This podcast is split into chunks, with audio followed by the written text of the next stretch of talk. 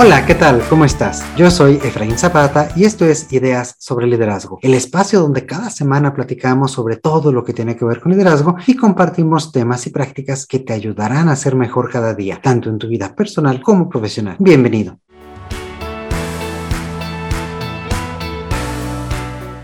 Esta semana continuamos esta interesante charla con Ana Lucía Richo desde Monterrey. ¿Qué tal, Ana Lu? ¿Cómo estás? Muy bien, acá. ¿Tú qué tal, Efraín? Qué bueno, me da mucho gusto escucharlo y muchísimas gracias por acompañarnos. Y bueno, justamente la semana pasada platicábamos sobre qué es esta metodología, proceso, moda, también le decíamos del design thinking y un poco las, las partes de su proceso, ¿no? Cómo podemos generar ciclos de desarrollo de, de, de ideas, de iteraciones, de procesos para poder generar prototipos y poderlos ir mejorando, este que pues es la base de este tema del design thinking.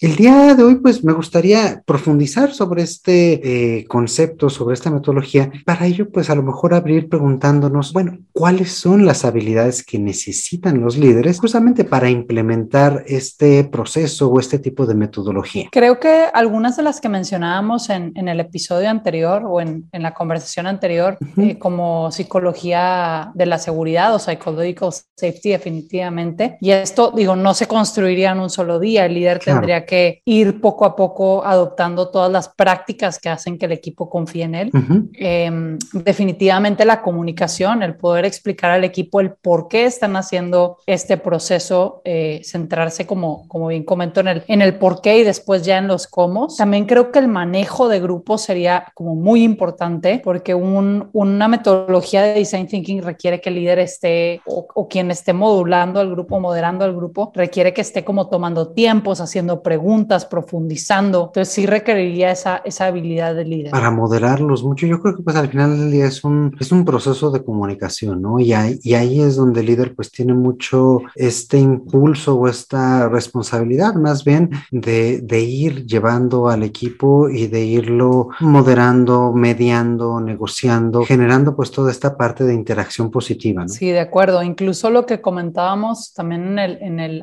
en la anterior conversación sobre que el líder tendría que crear acuerdos previos antes de entrar a toda la metodología, eh, pues sería súper relevante para, para poder llevarla con éxito.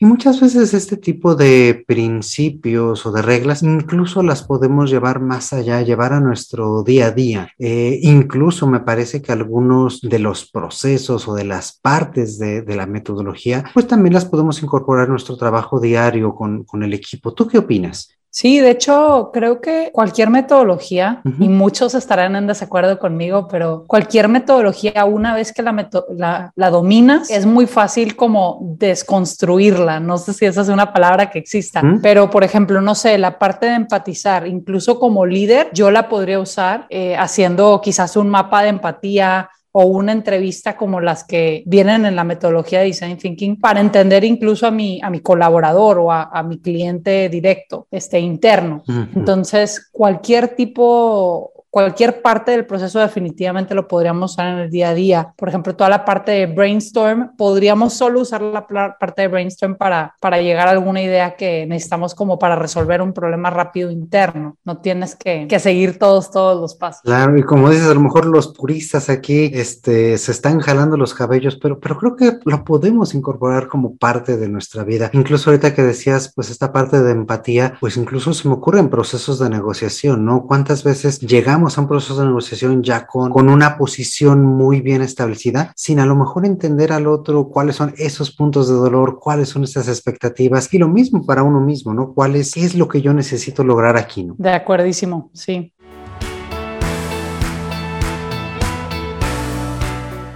Ahora, con todo esto, pudiéramos describir que el design thinking, pues también es una herramienta de, de, liderazgo, ¿lo consideras así? Creería que sí, o sea, no creo que es una herramienta de liderazgo, o sea, más bien lo puedes usar. No creo que para poder ser líder necesitas dominar design thinking. Sin embargo, sí creo que el design thinking puede agregar mucho a tus habilidades como líder. De acuerdo completamente. Y a lo mejor compártenos un poco, porque tú has aplicado esta metodología pues en diferentes ocasiones. ¿Cuál ha sido a lo mejor una aprendizaje importante e interesante que tú has visto en la implementación a lo largo de todo este proceso? Sabes que una vez me tocó aplicarlo eh, cuando en mis tiempos de consultoría en una empresa de fast fashion, de una empresa de pues de ropa de moda rápida y nos dimos cuenta que una de las cosas o uno de los aprendizajes más fuertes que tuvo la gente fue ese, entender al cliente, entender que quizás seguir produciendo ropa por producirla no iba a funcionar. De hecho, derivado de este proceso que simplemente era para crear una cosa, se derivó un cambio completo de la empresa de, de push a una metodología pull de ventas, pues fue muy, muy interesante. Entonces, Creo que el aprendizaje es cuando nos metemos a una herramienta como esta y entiendes que la empresa o la organización es un sistema que está vivo, puede cambiar mucho más de lo que, de lo que nos imaginamos si lo hacemos correctamente. Claro, y en este, en este ejemplo que nos comentas, pues incluso tal cual la estrategia de la organización, ¿no? tal vez de pasar, tú comentabas una, una estrategia de push, ¿no? Una estrategia de empujar los productos a este canal de ventas para, para pues nosotros imponemos como organización lo que queremos vender, mientras que una estrategia de pull o de, o de jalar es como jalar justamente la hebra, ¿no? Jalar cuál es la intención, la necesidad, la expectativa de, de los clientes del mercado y a través de eso, pues, pues como organización o como equipo, dar esos productos y servicios que pues el mercado demanda. Y si esto tiene este impacto en toda, en todo lo que es la estrategia de una organización, pues también puede tener impactos importantes en el equipo. Incluso, pues hablábamos al final del episodio anterior, ¿no? Que un equipo no es lo mismo antes y después de aplicar este tipo de, de metodología. ¿Algún cambio así muy trascendente que tú hayas observado en equipos que hayan aplicado esto? Me tocó en, un, en una institución financiera, en un banco, en donde la gente estaba como muy acostumbrada a seguir procesos, pues ya sabes, un banco al fin y al cabo. Y en una ocasión estaban creando un nuevo producto para la app móvil del banco y seguimos un proceso de design thinking y hubo un cambio muy fuerte en las personas. Eh, lo digo porque después tuvimos otro proyecto con ellos y la manera en la que interactuaban era muy distinta. Es decir, se dieron cuenta que además de seguir los procesos podían proponer, podían salirse de la caja. Es decir, ahora veían el proceso como un medio para entender lo que se estaba haciendo, pero mejorable, no como, como una caja de la que nunca podían salir y no se podía inmovible, por así decirlo. Pues abre, abre oportunidades para el equipo para levantar la voz y pues también ver su trabajo de forma distinta, ¿no? De acuerdo.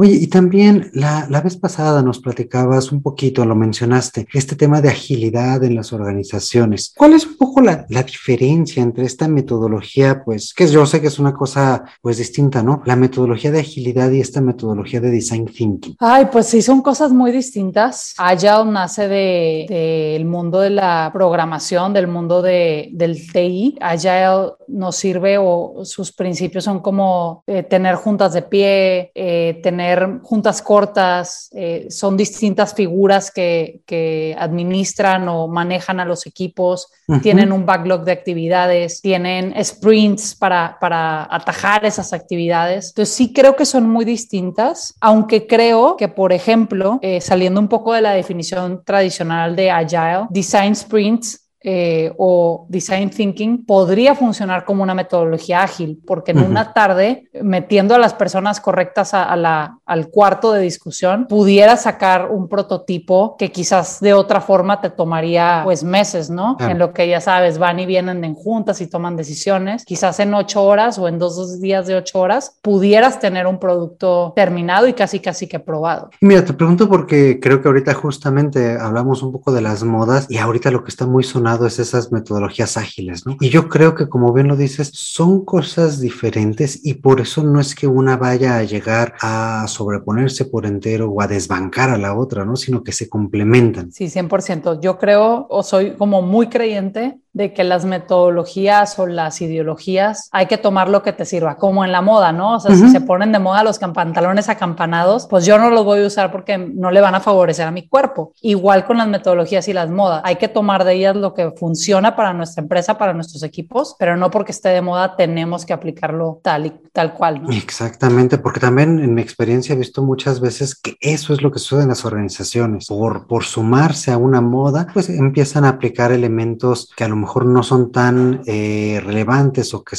no están tan adecuados a las, a las necesidades de una organización. No sé si a ti también te ha pasado eso. Sí, no, muchas veces creo que hacen como un proceso de benchmark, se dan cuenta que el líder de ventas de X o el líder en el proceso de Y hace X cosa y muchas veces lo quieren aplicar tal cual a la empresa y ahí vienen como las más grandes catástrofes en las que aparte la gente se desmotiva muchísimo, se confunde, cambian a veces hasta la estructura para adaptarse a esa moda y de verdad que, que vienen como crisis fuertes en las, en las empresas, eh, no necesariamente como económicas o financieras, pero vienen crisis como humanas en las que la gente no, no entiende el porqué de nada. Exactamente, y al final pues se van una mala impresión de una metodología cuando a lo mejor esa no era la, la herramienta para llevar a cabo en ese momento, ¿no? O la forma también. La muchas forma, veces, eh, muchas veces quemamos metodologías por muchos consultores o muchas personas no expertas que las empiezan a aplicar para subirse a esos trenes de moda y ganar dinero, las aplican mal, no funcionan y queman las metodologías. Entonces hay que también tener cuidado como eso y ser responsables nosotros al aplicarlo en empresas si, si somos consultores y demás, ¿no?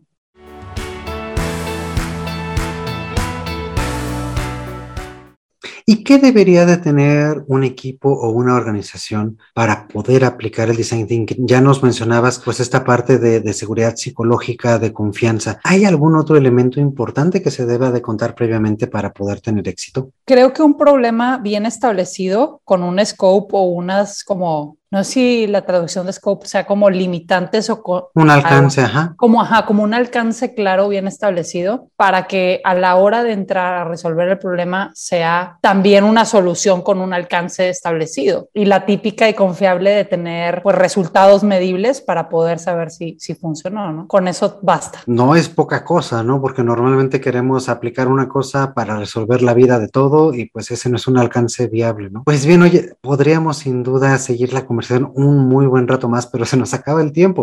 y, y, antes de irnos, pues como ustedes saben, amigos, me gusta hacerles a nuestros invitados una, una pregunta. Y esta es, si pudieras regresar tal vez 5 o 10 años en el tiempo y darte a ti misma, Ana, algún consejo sobre liderazgo, ¿cuál sería este? Yo creo que el primero es la responsabilidad de la comunicación está en el emisor y es porque muchas veces me he frustrado porque alguien no me entiende y conforme he ido creciendo en, mi desarrollo profesional me he dado cuenta que es mi culpa. O sea, que si alguien no me está entendiendo, yo necesito buscar la manera en que tengo que cambiar mi comunicación para que me entiendan. Y pues eso, ¿no? Creo que, que me hubiera ayudado mucho hace algunos años a evitar algunas confrontaciones no necesarias. excelente, no me parece un, un, excelente comentar, una excelente recomendación. ¿Cuántas veces sentimos que nosotros tenemos la razón absoluta, no? Cuando en realidad pues es más bien que no la sabemos explicar, que no encontramos las palabras o que pues sencillamente no, no estamos resonando con las otras personas y eso hay que identificarlo para realmente podernos poner de acuerdo. A lo mejor compartimos el mismo punto de vista, pero por las palabras, por el tono, por cualquier cosa, pues ni siquiera nos damos cuenta, ¿no? Es correcto.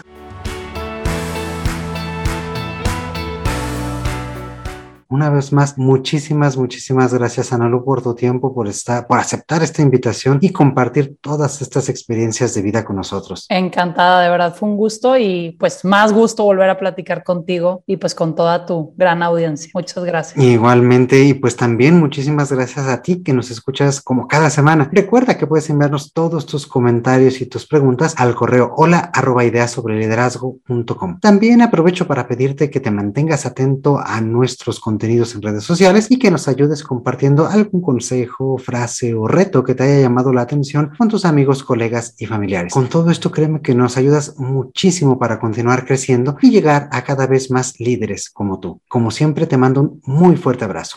Yo soy Efraín Zapata y te espero a la próxima con nuevas ideas sobre liderazgo.